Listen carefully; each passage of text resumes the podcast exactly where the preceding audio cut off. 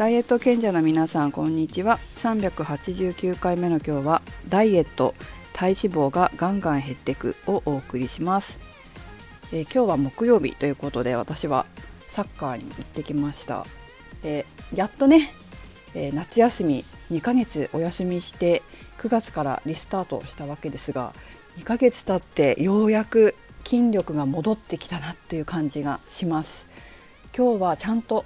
ボールをバッと止めれたので、えー、前ねリスタートし始めた時はその夏休みの間に落ちた筋肉で止めるのももうちゃんと止めれなかったから本当に筋力落ちてるなっていうふうに思ってたんですけど今日はちゃんと止めれたので、えー、よかったなまた筋肉ついてきたなっていうふうに思って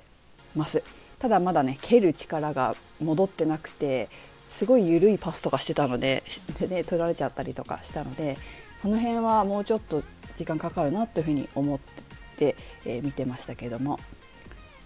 ねたった2ヶ月1週間に1回たった1週間に1回かもしれないけどコンスタントにやり続けた筋力っていうのが2ヶ月も休んでしまうとすごい落ちてっちゃうんですよね。で筋肉が落ちていくと体脂肪率がガンガン上がってってで体重は変わらないんです。体重変わらないのに体脂肪率が上がっていく。つまりおそらく筋肉が減ってってるんだろうなっていうふうに見てるんですけど、まあね、体の中身見れないので推測ですけどこれだけこの筋肉筋力運動の影響って人間の体にありますよね。でさっきも言ったけどようやくボールを止めれるようにはなったのでまた筋力が戻ってきてるから体脂肪率下がってくるんじゃないかなというふうに思いますただねうちの体組成計もうすごい10年ぐらい使ってて古くて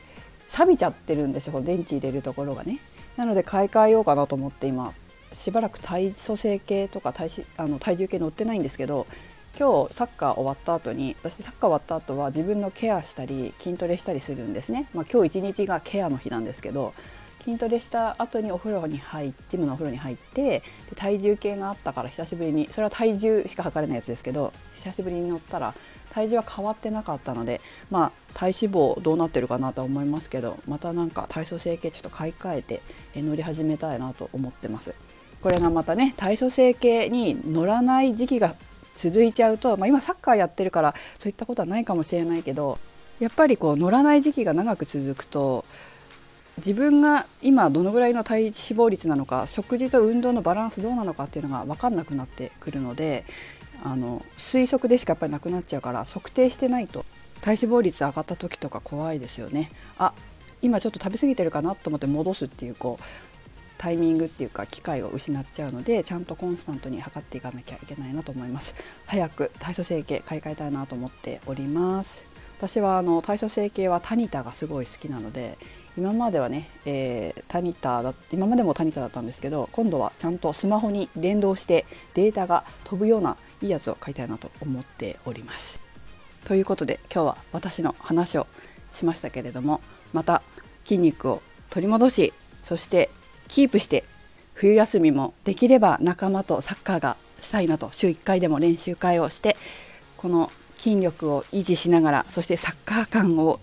忘れないようにサッカー感をねずっとつけておかないとまたサッカーってなんだっけ？ってなってくるのでサッカー感もなくなんですよね。あサッカーってなんだっけ？みたいな。あれどこに走ったらいいんだっけ？みたいになっちゃうので2ヶ月もやらないと。なのでまあ冬休みもなるべくできたら仲間と週1回は集まってボール蹴って、えー、筋力とサッカー感を維持していたいなと思います。やっぱりこの筋力を維持することでガンガン体脂肪率が私は減ってくるタイプなのでえー、ぜひ続けていきたいと思っています。ということで皆さんもぜひね、えー、筋力しっかりつけて痩せやすい体太りにくい体を作って健康に楽しく生活してください。それではメグでした。